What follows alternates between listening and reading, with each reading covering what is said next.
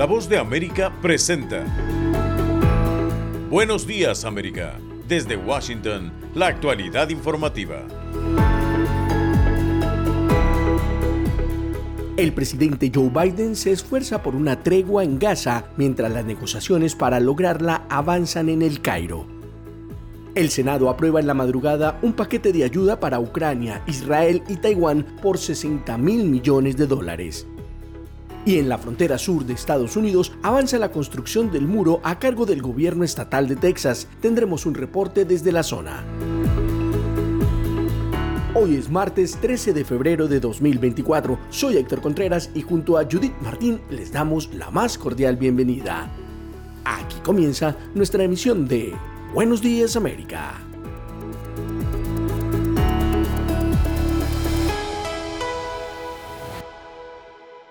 El gobierno estatal de Texas avanza con la construcción del muro fronterizo y en ese camino reemplaza las cercas de fincas, provocando una situación inusual. Nuestra colega Laura Sepúlveda está recorriendo parte de la frontera sur en Texas. Explica lo que pasa en Del Río. Avanzamos en medio de este recorrido que estamos haciendo por algunas ciudades que han sido álgidas en temas migratorios, aquí específicamente en el estado de Texas. Pasamos por Del Río y este fue un lugar que captó la atención en materia migratoria después de que alrededor de 10.000 migrantes de mayoría, o la mayoría de procedencia haitiana, se resguardaran bajo un puente en 2021. Es ahora este lugar en el que avanza la construcción de poco más de 10 kilómetros de muro por el que el Congreso de Texas aprobó 307 millones de dólares, pues precisamente para que se pudieran poner nuevas barreras. Algo muy interesante que se registra detrás de la historia de este muro es que incluso en territorio estadounidense hay personas que están al otro lado del muro. ¿Qué significa? Está de un lado México, viene el Río Grande o el Río Bravo, y cuando pasamos a mirar el territorio de Estados Unidos, vemos personas que viven exactamente pegados al río. Después viene una carretera y allí es en donde se encuentra el muro. ¿Qué quiere decir eso? Que hay personas que están del otro lado del muro, incluso estando en territorio estadounidense. Estuvimos hablando con algunos de ellos y lo que nos narraban es que pues la oficina del gobernador los informó de cuando esto iba a suceder, pero eh, muchos de ellos, por el contrario, encontraron la sorpresa de que les habían reemplazado su cerca por una que puso la gobernación temporalmente mientras construían este muro que todavía está avanzando en medio de esta construcción. Esto es uno de los puntos muy interesantes que encontramos al recorrer esta zona, al hablar con la comunidad y esperamos encontrar entonces ahora más detalles en Eagle Pass, en donde estaremos eh, haciendo un recorrido para la jornada de este martes. Desde el Río, Texas, soy Laura Sepúlveda de La Voz de América para Buenos Días América. Por otra parte, el Senado de Estados Unidos pasó esta madrugada el proyecto de ayuda exterior que excluiría el acuerdo migratorio fronterizo. Ahora irá a la Cámara de Representantes donde podría enfrentar dificultades, informa Gustavo Cherkis. En una maratónica sesión que terminó esta madrugada, finalmente el Senado de Estados Unidos, de mayoría demócrata, pasó el polémico y dilatado proyecto de ley de 60 mil millones de dólares con ayuda para Ucrania, Israel y Taiwán. La votación final fue de 70 a 29, donde más de una docena de republicanos votaron, junto con casi todos los demócratas, para pasar el paquete, con el mensaje claro de que abandonar a Ucrania podría envalentonar al presidente ruso Vladimir Putin y amenazar la seguridad nacional en todo el mundo. Si bien la medida ya fue enviada a la Cámara de Representantes, controlada por republicanos, el futuro es incierto y sus posibilidades de convertirse en ley enfrenta grandes dificultades. El paquete lleva meses de retraso y desde agosto pasado el presidente Joe Biden ha instado al Congreso a acelerar la nueva ayuda a Ucrania y posteriormente, tras el ataque de Hamas a Israel, también solicitó fondos junto con ayuda humanitaria para los palestinos en Gaza. El senador demócrata por Nueva York y líder de la mayoría en el Senado, Chuck Schumer, se mostró aliviado tras la votación y aseguró que el proyecto de ley impacta no solo en la seguridad de Estados Unidos, sino también en la democracia occidental. Hay que recordar que los legisladores avanzaron con el proyecto de ley durante el fin de semana, luego que los republicanos bloquearon uno más amplio que habría combinado la ayuda exterior con un acuerdo fronterizo bipartidista tras los ataques a la medida por parte del expresidente Trump. Por su parte, el senador republicano por Kentucky y líder de la minoría en el Senado, Mitch McConnell, también se había mostrado confiado con el avance del trabajo en la Cámara Alta. El apoyo estadounidense es anhelado y nosotros, los Estados Unidos, tenemos más que perder. Este paso del Senado es una señal bienvenida para Ucrania en medio de una escasez crítica en el campo de batalla. Gustavo Cherkis, Voz de América, Washington, D.C. En otra información, en medio de los altos flujos migratorios registrados en los últimos meses, autoridades de derechos humanos reportaron que las estaciones para albergarlos no son óptimas y algunas se encuentran en situación crítica. Sara Pablo tiene los detalles. La Comisión Nacional de los Derechos Humanos advirtió que el Instituto Nacional de Migración se ha convertido en los últimos años en una de las principales instituciones señaladas por presuntas violaciones a las garantías individuales en México y las condiciones de las estaciones donde son alojados los migrantes distan mucho de ofrecer condiciones dignas y que garanticen su seguridad. La Comisión ha advertido que el procedimiento administrativo migratorio contiene elementos que institucionalmente analizan la detención migratoria como una regla y no un recurso excepcional. Así, las estaciones y estancias provisionales han mantenido un modelo carcelario en el que las personas son encerradas bajo llave y son tratadas de manera similar a aquellas privadas de la libertad por haber cometido un delito. Ante esta situación, la presidenta de la Comisión de Derechos Humanos, Rosario Piedra Ibarra, lanzó una serie de recomendaciones revisar la gestión de las migraciones y construir un nuevo modelo integral desde el ejercicio del principio de no criminalización, el respeto al debido proceso y a la seguridad jurídica para garantizar que las personas migrantes no permanezcan en estancias y estaciones migratorias más allá de 36 horas, salvo que se trate de situaciones excepcionales contempladas en la ley de migración. Virtió de estas malas condiciones. Ninguna estación o estancia es adecuada, pues 13 de ellas son insuficientes, 21 son inadecuadas y el resto se encuentra en situación crítica. Sara Pablo Voz de América, Ciudad de México. Están escuchando Buenos Días América. Hacemos una pausa y ya volvemos. Conversando con la Voz de América un espacio de entrevistas sobre los temas más destacados y que generan polémica con nuestros periodistas y corresponsales. Todos los días un tema abordado en profundidad en un podcast a través de nuestro canal YouTube, la página web vozdeamerica.com y a través de la red de afiliadas de América Latina y el Caribe. Conversando con la voz de América, con expertos y la perspectiva de la noticia. La Voz de América te invita a ser parte de nuestra familia a través de las redes sociales. Encuentra en tu muro las últimas noticias de tu país en su conexión con Estados Unidos, la región y el mundo. Historias que empoderan las voces latinoamericanas de política, economía, salud, actualidad, balanceadas y precisas. Únete a un equipo de origen hispanoamericano que trabaja para conectarte con los tuyos. Síguenos en Facebook y conviértete en protagonista de una historia que tú mismo ayudarás a construir. En tanto, y en otra información, Estados Unidos, Israel, Egipto, Qatar y delegados de Hamas negocian un cese de las hostilidades temporal sobre la franja de Gaza en un momento clave en el que las principales potencias occidentales y aliados de Tel Aviv empiezan a manifestar su disconformidad con la destrucción ejecutada sobre el enclave palestino. Estas conversaciones son un rayo de esperanza para los gazatíes, quienes temen la ofensiva terrestre de Israel sobre la ciudad fronteriza de Rafah, refugio de más de un millón de desplazados internos que se vieron obligados a huir de las bombas israelíes y donde organizaciones humanitarias advierten que podría producirse una masacre sin precedentes. Por su parte, el presidente de Estados Unidos, Joe Biden, ofreció detalles sobre esa posible tregua. Estados Unidos está trabajando en un acuerdo de rehenes entre Israel y Hamas que traería un periodo inmediato y sostenido de calma en Gaza durante al menos seis semanas. El mandatario estadounidense se dirigió a periodistas en Washington luego de reunirse con el rey Abdalá II de Jordania en la Casa Blanca, donde ambos dirigentes abordaron la crítica situación que atraviesa Oriente Medio. En esta comparecencia pudo verse a un presidente Biden más contundente y crítico con Israel, mientras que el monarca jordano no titubeó y se mostró tajante a la hora de rechazar la ofensiva israelí sobre Gaza. Además, subrayó la urgencia de revertir la situación de los palestinos, especialmente los atrapados en Rafah. No podemos quedarnos de brazos cruzados y dejar que esto continúe. Necesitamos un alto el fuego duradero ahora. Esta guerra debe terminar. Sin embargo, altos funcionarios de la Casa Blanca evitan mencionar un alto el fuego y se refieren a un acuerdo de rehenes que conduciría a una pausa en los combates de al menos seis semanas. Judith Martín Rodríguez, Voz de América.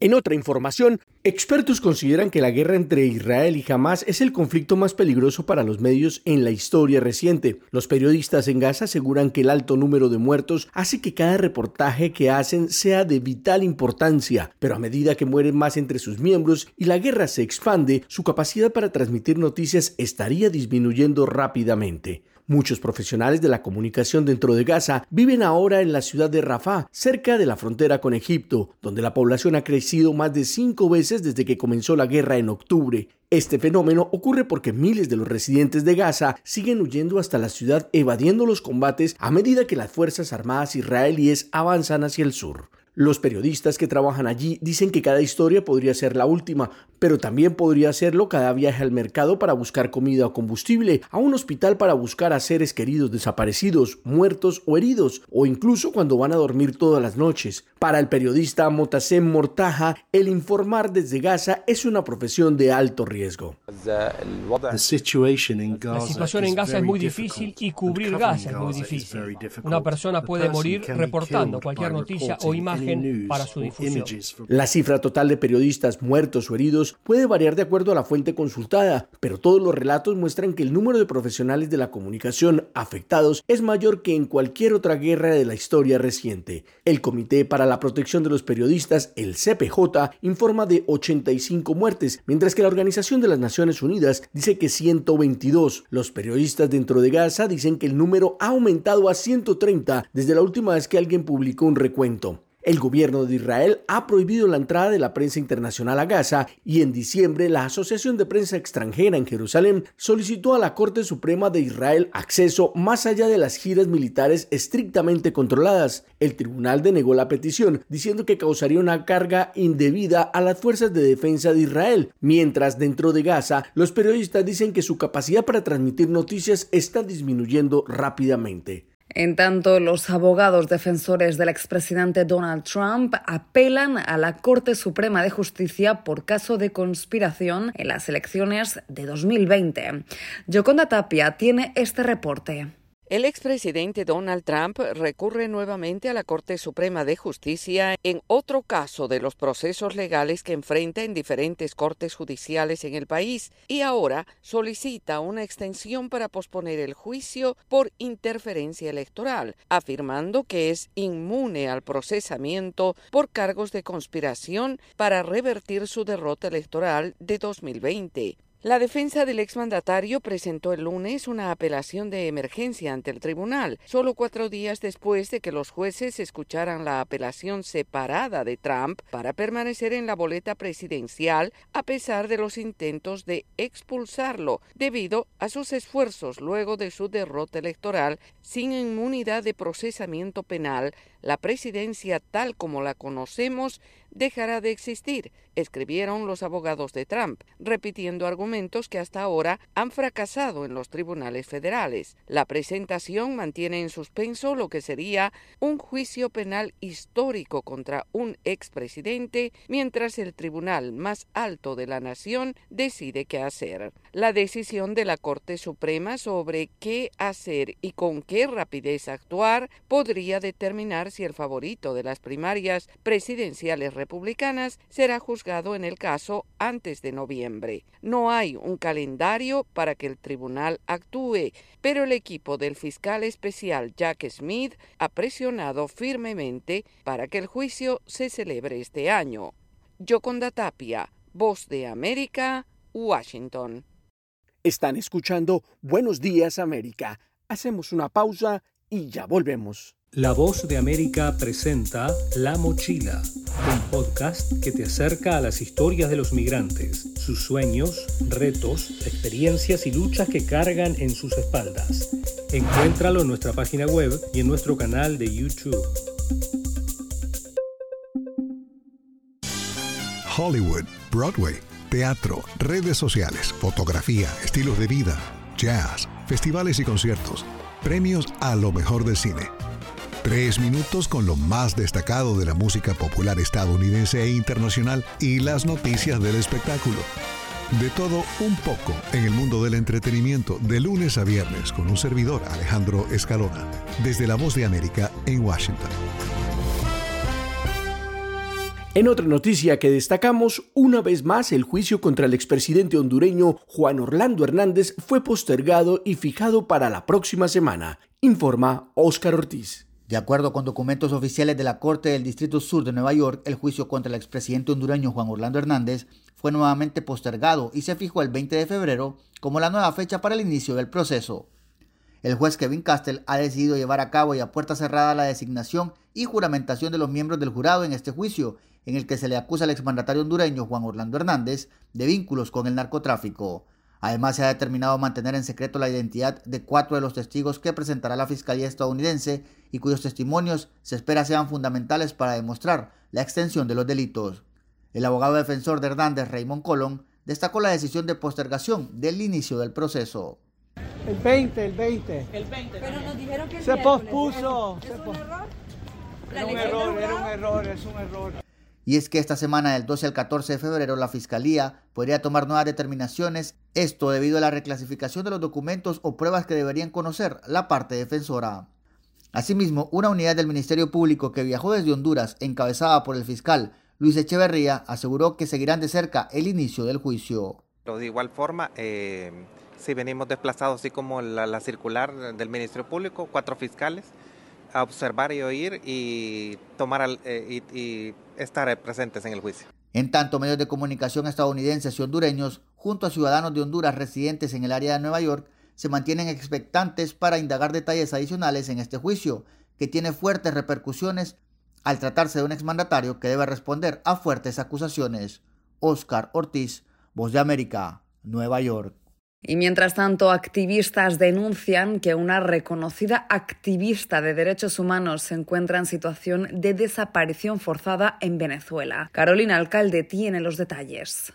La defensa de la reconocida activista venezolana de derechos humanos y experta en temas militares, Rocío San Miguel, detenida el viernes por las autoridades cuando se disponía a tomar un avión junto a su hija en el Aeropuerto Internacional Simón Bolívar, se encuentra en situación de desaparición forzada. San Miguel fue arrestada por presuntamente estar vinculada con planes conspirativos contra el gobierno, según denunció el fiscal general Tarek William Saab. Juan González, uno de los abogados de San Miguel, alertó que los derechos constitucionales de la activista han sido violados y detalló que presentó un recurso de habeas corpus. Podemos advertir que no nos dice qué órgano policial la detuvo, ni a la orden de qué tribunal está, ni qué fiscal está eh, dirigiendo esa investigación. Evidentemente tampoco este, sabemos el sitio de reclusión, hemos visitado eh, algunos, este, ninguno nos da respuesta positiva, simplemente refieren que ella no está acá.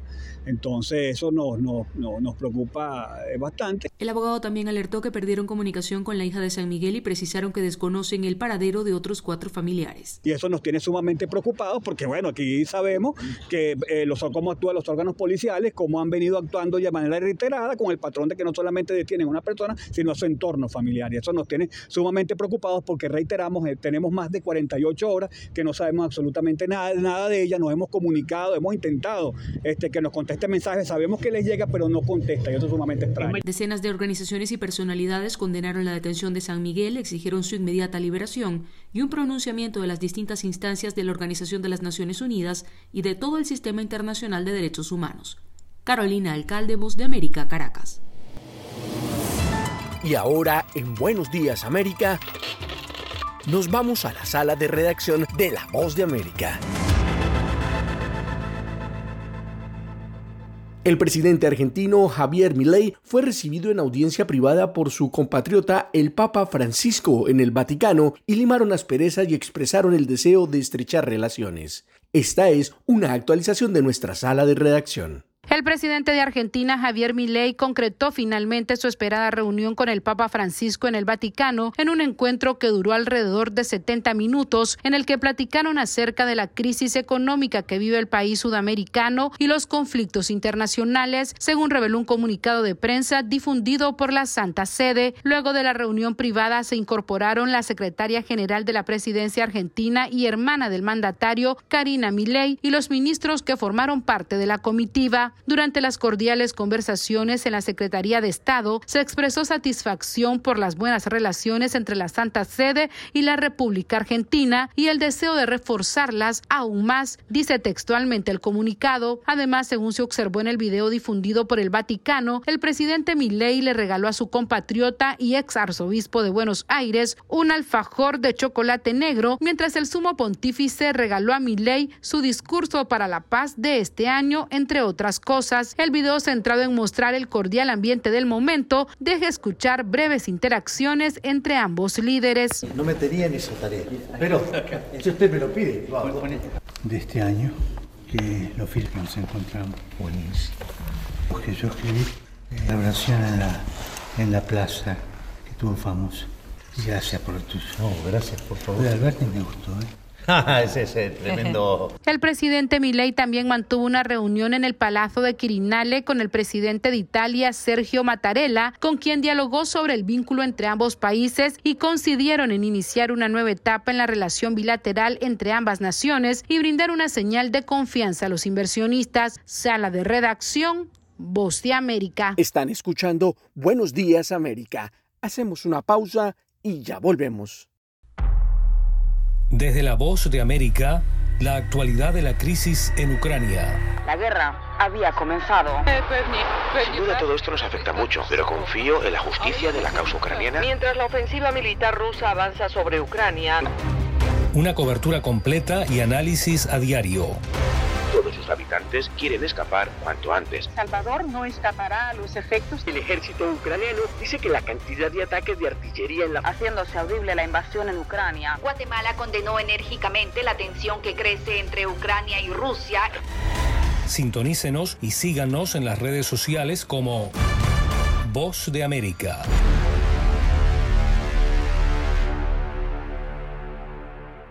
De costa a costa. Toda mi familia está en... De frontera a frontera. ecuatorianas que están llegando... Los sucesos que ocurren en todo Estados Unidos y más impactan a Latinoamérica.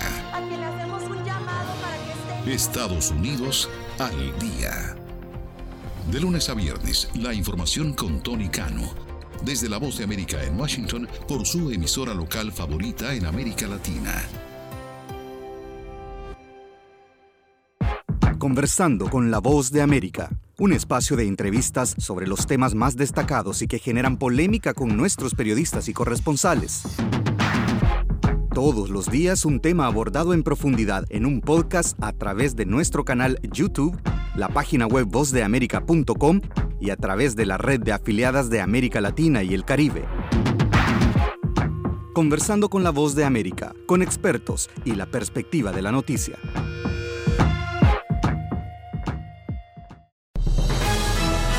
Momento deportivo en La Voz de América. Les informa Henry Llanos.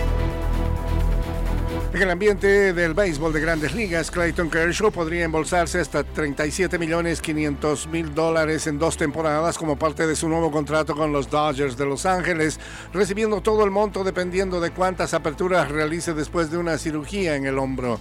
El tres veces ganador del premio Cy Young de la Liga Nacional, que cumplirá 36 años el 19 de marzo, tiene garantizados 10 millones como parte del acuerdo anunciado el viernes y podría ganar hasta 12 millones y medio medio este año y 25 millones en 2025.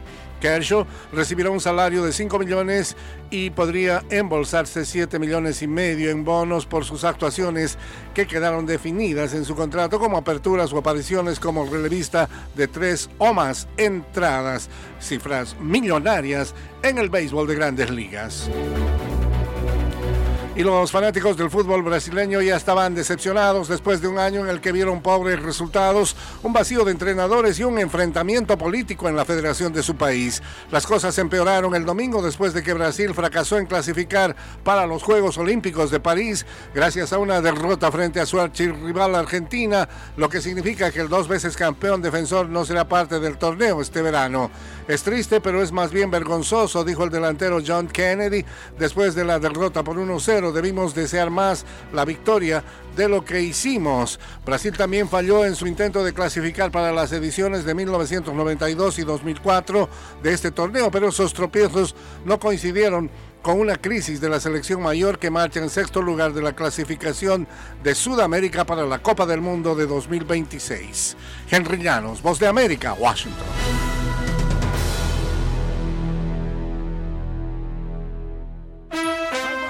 Desde Washington le saluda Alejandro Escalona, esta es la voz de América. Según un artículo publicado el lunes en Variety, Sylvester Stallone dice que Ryan Gosling, el actor que representó a Ken en la película Barbie, debería ser el próximo Rambo. Stallone hizo el papel de Rambo, veterano de las Fuerzas Especiales de Estados Unidos en cinco películas. La primera, Rambo, es de 1982. La última, aparentemente, fue en 2019, Rambo Last Blood. Se dice que podría haber una sexta Rambo con Stallone y Ryan Gosling. Los nominados al Oscar en diversas categorías asistieron el lunes al almuerzo ofrecido por la Academia de Ciencias y Artes Cinematográficas que tuvo lugar en el Hotel Beverly Hilton de Beverly Hills. Entre los asistentes Paul Giamatti, Emma Stone, Mark que recientemente celebró su estrella en el Paseo de la Fama en Hollywood, Killian Murphy, Bradley Cooper, Robert Downey Jr., América Ferrera, Billie Eilish Phineas, la ceremonia del Oscar tendrá lugar en el Teatro Dolby de Los Ángeles el domingo 10 de marzo. Estuvieron de cumpleaños esta semana dos leyendas de la música pop de los años 70, Roberta Flack y Carol King. Otros legendarios de esa época, Toto, tocan en el CFG Bank Arena en Baltimore, Maryland el domingo 18 de febrero. Ahí estaremos. Del 2 al 7 de abril en el Teatro Nacional de esta capital, Super Freak de Rick James Story como parte de la serie Broadway at the National con canciones como Give It To Me Babe, Mary Jane y Super Freak. El show está basado en Glow, la autobiografía de Rick James y David Ritz y Memorias de un Super Freak de Rick James. Entre los nominados al Salón de la Fama del Rock and Roll 2024 están Cher, Mariah Carey, Foreigner, Cool and the Gang, Peter Frampton, Lenny Kravitz, Sade, Shinero Connor. También la ceremonia de ingreso regresa a la cadena ABC y el servicio de streaming Disney Plus se puede votar en rockhall.com. Sigue hasta el 25 de febrero en el Teatro para la Nueva Ciudad el actor, guionista, director y productor Alberto Ferreras con su Miracle. La directora musical de El Milagro es Rachel Kaufman. Alberto Ferreras es el creador de la serie Habla de HBO. Miracle se presenta en el Theater for the New City en la primera avenida con calle 10 de la Gran. Voz de América, Radio, Entretenimiento. Estas son las noticias del espectáculo.